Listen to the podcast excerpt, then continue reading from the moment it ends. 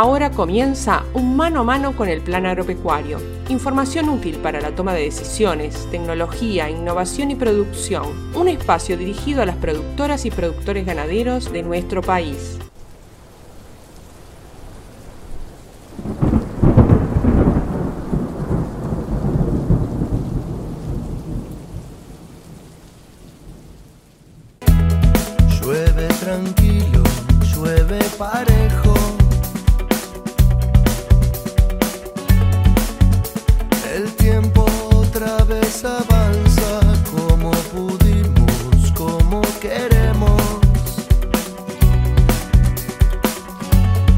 Amigas y amigos, es un gusto estar nuevamente con todas y todos ustedes en esta cuarta emisión de Mano a Mano con el Plan Agropecuario de este año 2022. La verdad que con otros ánimos, con expectativa, con esperanza, eh, teniendo en cuenta lo que han sido las últimas lluvias caídas en todo el territorio nacional, con más volumen, con menos volumen, pero eh, de todas formas eh, hemos tenido unos cuantos días de precipitaciones que cambian el ánimo. Si bien sabemos que el pasto no crece de un día para el otro, hay otra predisposición para continuar.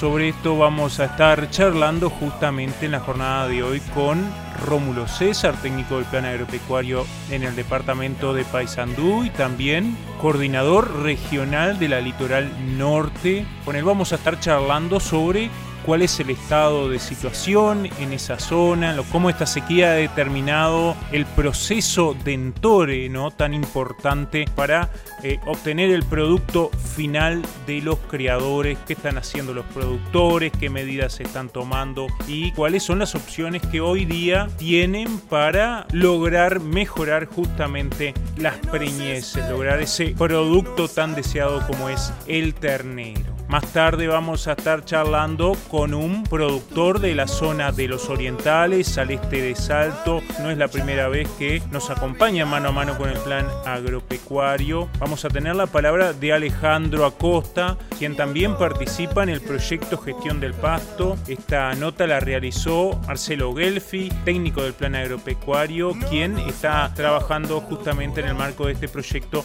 en ese establecimiento. Alejandro nos cuenta cómo ha tomado algunas decisiones, algunas medidas ya desde octubre, teniendo en cuenta que ah, se avisoraba un verano muy seco. Bueno, cuáles fueron las medidas que ha ido tomando para que los resultados no sean los peores. Bajar la carga, realizar ventas, también durante el verano realizó un destete precoz. Sobre este va a estar comentándonos a Alejandro sobre cuál fue la operativa y bueno, cuáles fueron los resultados que él eh, luego de realizar este destete vio en el rodeo, cómo comenzaron a trabajar los toros, cómo las vacas mejoraron su estado. Sobre esto vamos a estar charlando con Alejandro, pero sin más que agregar, vamos directamente a la palabra de los protagonistas.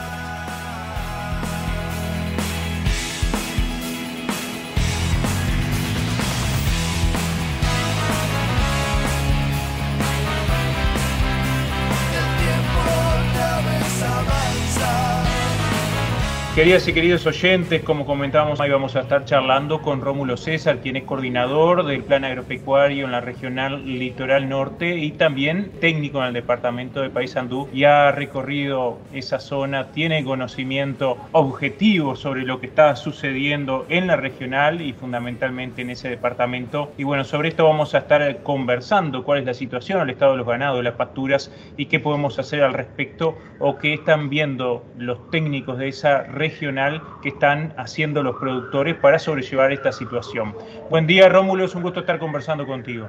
Buenos días, eh, gusto es mío, un saludo grande para toda la, la audiencia y bueno, este, a las órdenes. Bueno, primero que nada, feliz año, con los recaudos obviamente, porque la situación está media complicada en aquella zona del país. Bueno, eh, muchas gracias. Sí, realmente este Paysandú en particular este, ha estado bastante sobre, sobre el tapete en estos últimos, en este inicio del año, digamos, porque a, a la situación climática de- relacionada la- al estrés hídrico, que, que bueno, que no, es- que no es este exclusivo de acá de, de esta zona, pero sí este sí se sumó, como todos saben, el tema de los incendios forestales que bueno, acapararon la atención de, de- de la ciudadanía toda, digamos, no solo del sector agropecuario, pero bueno, por suerte en estos últimos días se, ha vuelto un poco a la normalidad y se están empezando a caminar de nuevo las cosas. La falta de agua, que bueno, tiene como consecuencia la faltante de, forraje.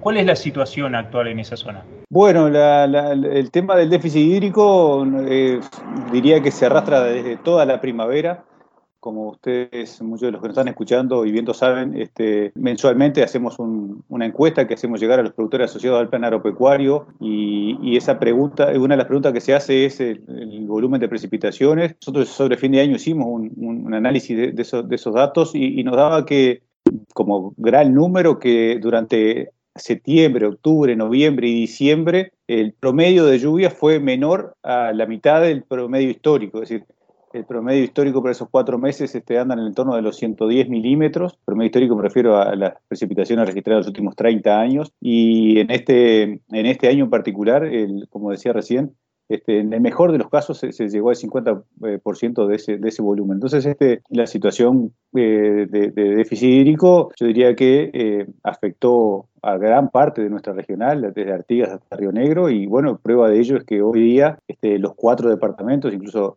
Artigas, este, a partir de la última resolución del Ministerio, tiene seccionales que están declaradas en, emergencia agropecuaria. Eso no hizo otra cosa que este, generar lo que tú decías recién, y es que al déficit hídrico se eh, asoció un déficit forrajero, que no siempre son, este, no siempre van de la mano. Puede haber de pronto déficit hídrico y no crisis forrajera, pero este, en términos bien generales, de nuevo, yo diría que en toda nuestra región prácticamente eh, en esta situación se están dando las dos cosas. Falta de agua, como decía recién, pero también en muchas zonas este, una crisis forrajera importante que bueno que, se está, que se está atravesando en estos momentos. Y bueno, y al respecto, eh, también como consecuencia de esta crisis forrajera debe haber un, problema eh, sobre el estado de los animales. ¿Cómo se evalúa esa situación? Bueno, este, lo primero a decir es que esta etapa del año en que se, se, ha dado este, este, este, déficit hídrico es muy importante en el ciclo ganadero. Ha coincidido 100% con lo que es el, periodo de servicio, por ejemplo, dentro de los rodeos. Y, y bueno, este, ni que hablar de que de que está afectando de forma, de forma este, importante los mismos. Nosotros tenemos algunas, eh, de vuelta, algunos datos que nos han llegado por parte de los productores a partir de la, de la encuesta que hacía mención hace un rato. Este, también tenemos eh, comunicaciones personales que hemos mantenido en los últimos días. Realmente la cosa venía, venía bien complicada. Lo bueno es que, como todos saben también, en las últimas horas ha empezado a, a registrarse lluvias importantes que no han sido uniformes en toda la regional, pero sí han sido bien importantes en, Río Negro y Paysandú, algo menores hacia Salto y Artigas. Bueno, eso este, sin duda abre una expectativa en los productores importante, pero como todos decimos, este, claramente va a haber un, tiempo de consolidarse este cambio en, el régimen de precipitaciones, va a haber un, periodo en que este, hasta el cual empiecen a responder las pasturas. Siendo específicamente la pregunta de cómo vienen los sectores, bueno, los sectores este, los productores lo que, lo que hemos notado este año es que, en muchos casos eh, se han adelantado a tomar medidas, entonces eh, han sido bastante más frecuentes, por ejemplo, el uso del DTT precoz en, muchos sistemas. Hay otros productores que han optado por utilizar la, tecnología de la suplementación de, tipo flashing a las vacas. Y bueno, y, también se ha usado, este, que eso ya es de, uso más generalizado todos los años, pero este año de nuevo el uso de, tablillas. Bueno, son todas alternativas que los productores han ido buscando con el propósito central de, perder eh, lo menos posible en una sequía. Sabemos que en sequía siempre se pierde. Este, bueno, en este caso, todas estas medidas que, hemos relatado y algunas otras este, tienen el propósito de, bueno, de, que minimizar las pérdidas, sabiendo que en, todos los casos hay algún perjuicio de, todas maneras va, a haber. Este, pero bueno, como decía recién, si esta nota hubiera sido antes, la, situación seguramente eh, era mucho más compleja porque no, no, olvidemos que la falta de lluvias, también acá en el norte ha habido este, temperaturas muy elevadas durante, durante muchos días, entonces eso había cocinado un, escenario muy complicado, no solo de pasturas, sino de las aguadas, en lo que tiene que ver con el agua para brevadero bueno, eh, esto que decía recién, esta lluvia de las últimas horas traen un alivio, este, bueno, en el tema agua por supuesto que no definitivo, pero sí un, alivio. Y bueno, y en el tema pastura, en, la medida que, como decíamos, se concrete esta, esto que parece ser una tendencia de, aquí en adelante, este seguramente va, va a traer aparejado una recomposición eh, más o menos importante, dependiendo de, cada una de, las zonas agroecológicas, pero una recuperación al fin de, lo que son las pasturas. Eh, como se dice, pasto no llueve. ¿Qué podemos hacer en aquellos casos que la situación es más complicada? Bueno, pensando en el tema del entore, que como decíamos, todos sabemos que, es determinante de, los resultados físicos y económicos de los sistemas que tienen la cría dentro, es decir, los sistemas de, cría propiamente dicha, pero también aquellos de, ciclo completo. Bueno, estamos a mediados de enero, va a depender de cada situación, de cada empresa, de, la historia previa, pero como cosa grande podemos decir que se está a mitad de entore, aquellos predios que tengan previsto mantener los toros hasta fines de, febrero, todavía quedan 40 o 45 días. Eso es entonces eh, una buena noticia porque estas lluvias eh, llegaron ahora y hay tiempo de algunas medidas que, vayan en el sentido de contribuir a mejorar ese desempeño reproductivo de los vientres. El, el destete temporario, hay gente que ya puso una tablilla pero no llovió, de, pronto está analizando la posibilidad de poner una segunda tablilla a los terneros. Este, sabemos que que eso no es gratis, pero el, impacto esperado supera este, a la pérdida que puede estar este, ocasionando la puesta de tablilla al ternero. Entonces hay gente que lo, está analizando. Bueno, y en otras eh, situaciones más complejas, como, como tú decías, este, todavía se está a tiempo de, de una medida mucho más drástica y, y que requiere este, mucho mayor dedicación y, con un costo financiero importante, que es el, el destete precoz. Sin duda, esas son las medidas que quedan ahora si uno lo que piensa hacer es, este, es de alguna manera este, capitalizar esta, esta, esta mejora que se está dando en, en, lo que es la, eficiencia reproductiva de, de, los rodeos. Lo que nosotros del plan decimos es que cualquier decisión que se tome, lo bueno es hacerlo con información, con información objetiva. ¿Qué es información objetiva? Bueno, este, es la observación, la observación es clave de ver cómo, cómo evoluciona o no la condición corporal de esos animales, si se ve o no se ve celo en los rodeos, es una medida también bastante generalizada, hoy es el diagnóstico de actividad ovárica, entonces también es una medida que, el productor debe considerarla como dentro del menú de opciones, porque a partir del resultado, perdón, del resultado que, por ejemplo, del diagnóstico de actividad ovárica, se pueden tomar una u otra decisiones con distintas niveles de, como decíamos, de, costos, pero en resumen, lo que yo diría hoy a, mediados de enero es que se está a tiempo todavía de intervenir en el proceso de Entore con el propósito de eh, mejorar los indicadores reproductivos. Esto basado en la importancia que tiene, como decía recién, la, eficiencia reproductiva en, los números finales de, de los sistemas.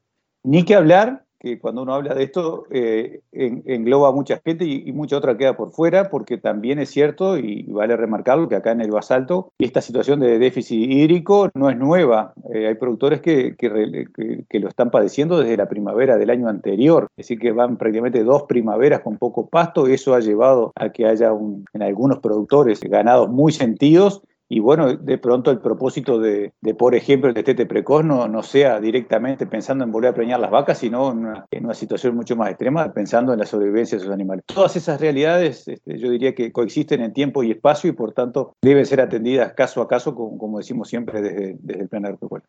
Bárbaro, Rómulo, las recomendaciones están dadas y es lo que hay para hacer al alcance de la mano. Rómulo, si no tenemos nada más que agregar, agradecemos la presencia este, tuya, como siempre, en mano a mano con el plan agropecuario.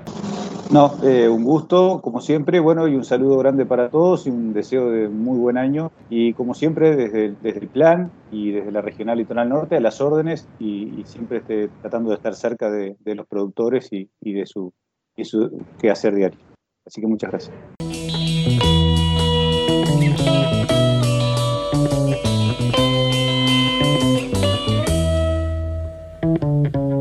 Cuando se pone todo gris, del cielo comienza a caer una llovizna de oro azul la gente comienza a correr.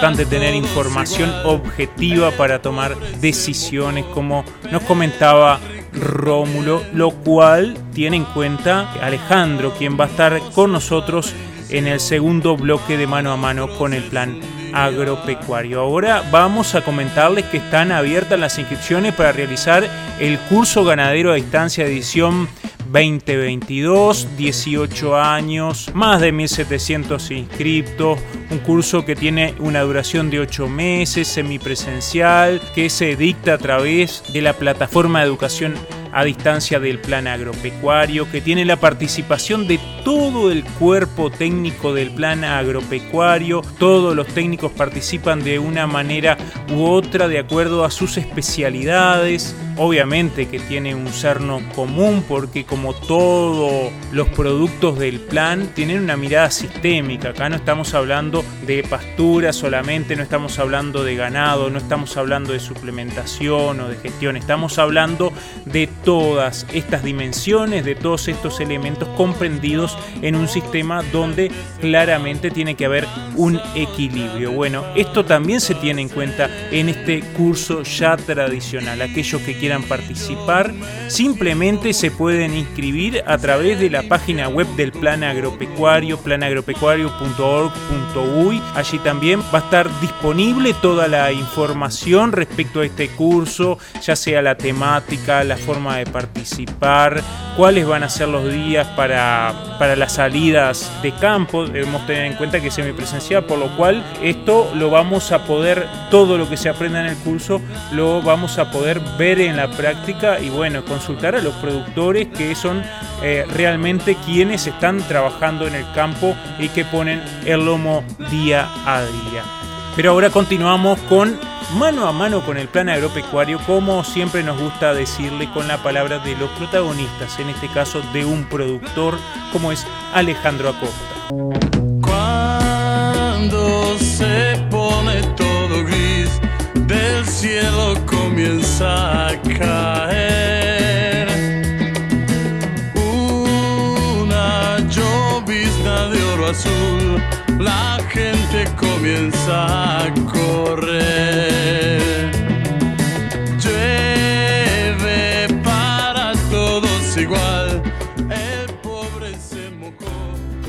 Actividades de extensión y capacitación, publicaciones, videos y todas las novedades de la institución actualizadas. Visite nuestra web en planagropecuario.org.uy.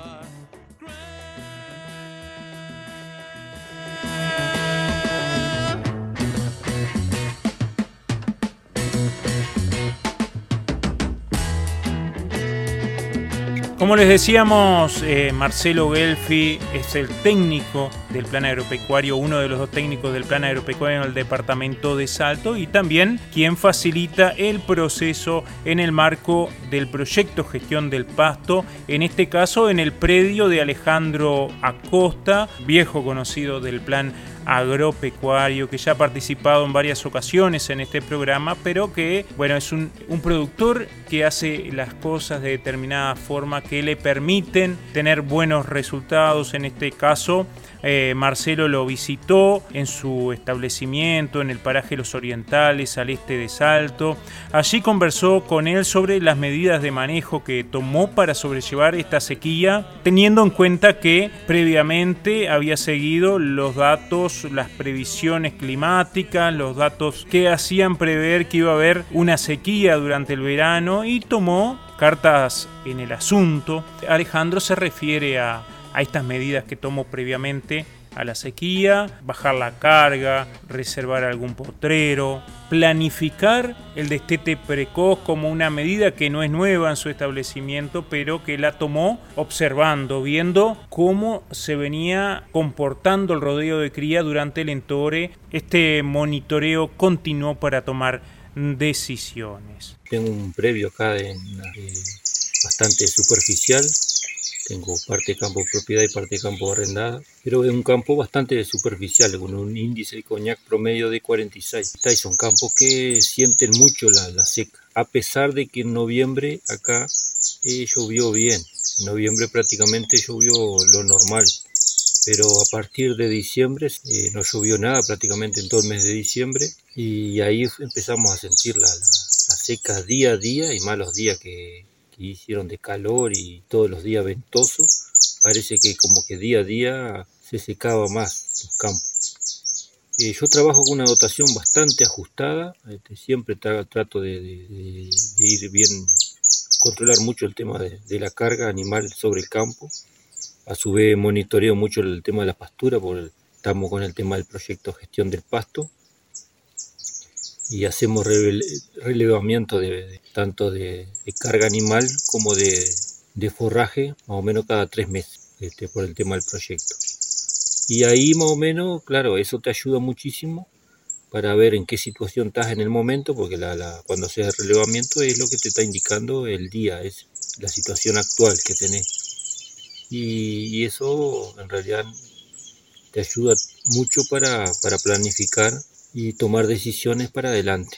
Y capaz que un poco eso fue lo que me ayudó en el tema de la toma de decisiones eh, temprana.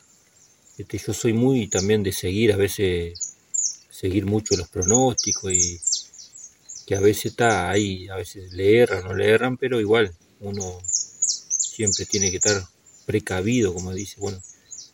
Y los pronósticos, como estaban anunciando del fenómeno de la niña, que iba a empezar a llover menos de lo normal en diciembre, enero y febrero daban prácticamente hasta para el otoño, yo tomé decisiones de temprano de, ajustar la carga, de vender prácticamente este, muchos animales grandes, tengo ciclo completo, vender dejar todos los animales ya que estaban más pronto muy cerca de venderlo en la industria y el resto de los animales que eran los que yo iba a invernar prácticamente en el otoño del 2022, venderlo este, en octubre ahí yo ya prácticamente había buena demanda por esos animales y buen precio y yo vendí. También hice un control de peso en vaquillonas de, dos años que iba a entorar y todas las vaquillonas que no daban el peso del entore también las la, la vendí y vendí también refugo de, terneras este también por peso y eso me ayudó a ajustar la carga y después vendí un, un camión de animales a la industria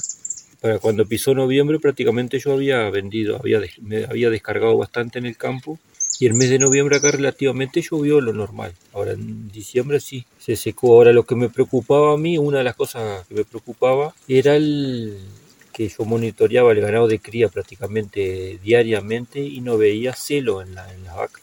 tenía un ganado bastante nuevo, un porcentaje alto en, vaquillones de primera cría y veía muy poco movimiento. Prácticamente los toros este, ni siquiera andaban junto con el ganado. Y eso me ayudó a tomar la decisión de hacer un destete precoz en prácticamente todo el ganado, hice en un 90% del rodeo. No hice en todo porque habían terneros que habían nacido en noviembre y eran muy chicos para sacarlos de la madre y el destete precoz yo sé que me iba a ayudar tanto en el tema de, mejorar el índice de, de en las vacas, como también esa vaca adulta poder engordarla y también sacarle un poco el requerimiento de, la, de las vacas. Al no estar lactando, me podía manejar mucho mejor, eh, más disponibilidad hasta de potrero y todo, porque iba a hacer una concentración de ternero en los potreros chicos a, base de, de, bueno, de ración y está, el, prácticamente cuando llegamos a fin de año, este, las pasturas acá estaban bastante secas, estos campos al ser bastante superficiales, este, se secaron bastante.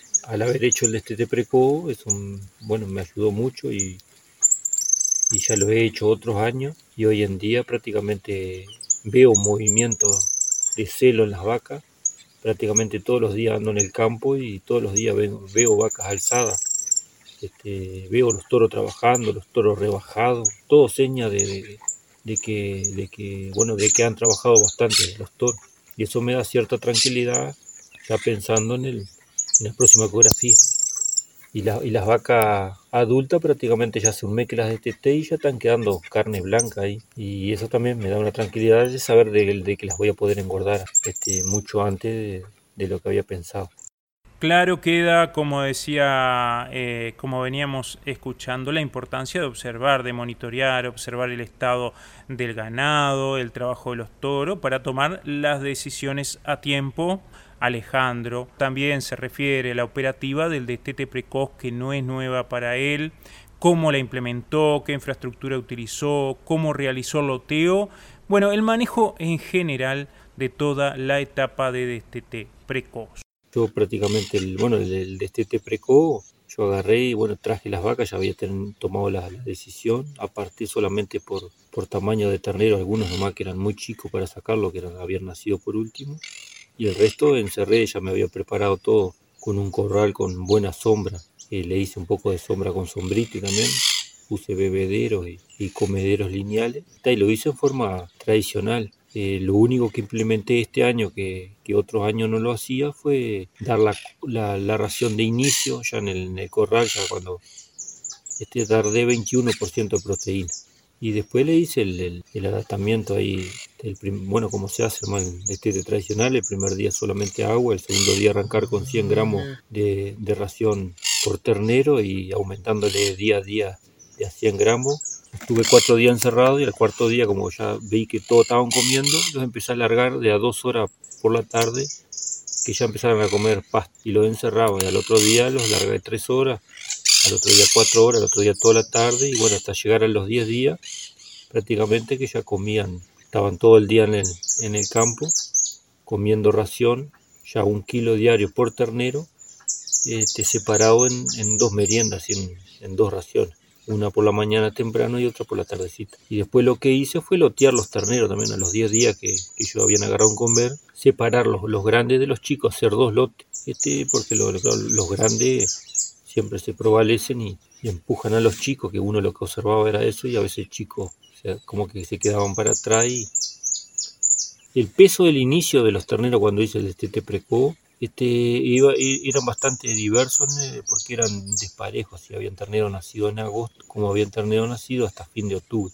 Entonces había un rango de terneros de entre 60 y 70 kilos como habían ternero de más de 100 kilos, 110, 120 kilos. Fue por eso fue que también que los, que los separé por los kilos. Y eh, a futuro, bueno, yo en pocos días nomás ya tengo pensado los terneros más grandes, es pasarlo, ellos ahora están comiendo, comiendo una comida de 18% de, de, proteína, pasarlo a, a una comida de autoconsumo con fibra de 16% y ahí llevarlo, eh, bueno, en un campito ya reservado también que está, y ahí llevarlo más o menos hasta que unos 160, 170 kilos. Y los más chicos pasarlo, bueno, ahí donde ellos estaban, que es el postreo de donde van a salir esos más grandes. Y, eso sí, seguir con 18% de proteína, por lo menos hasta que lleguen a 120 kilos para después eso, eso también, para, después pasar todo a autoconsumo.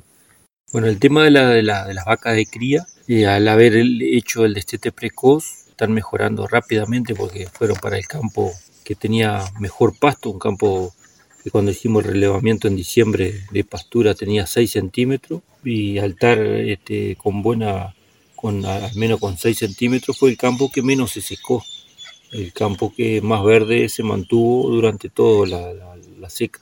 Y las vacas uno ve que empezaron a mejorar eh, rápidamente al haberle sacado los, los terneros. de ese pan, cansados ya de tanta sed.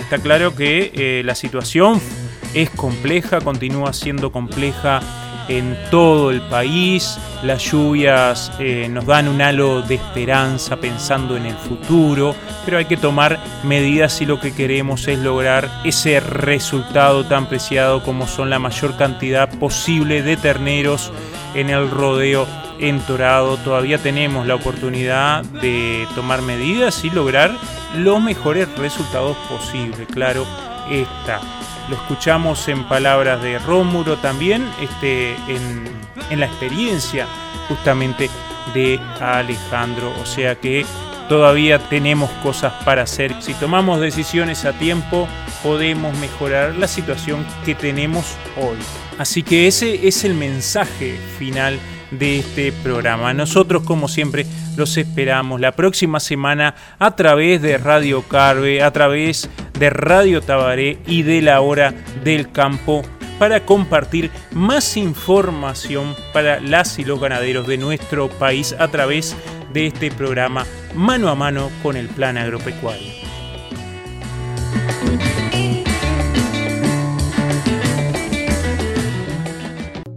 Nos encontramos para continuar compartiendo información y poniendo a su disposición herramientas para la producción ganadera de nuestro país. Plan Agropecuario, 25 años en el campo con nuestra gente.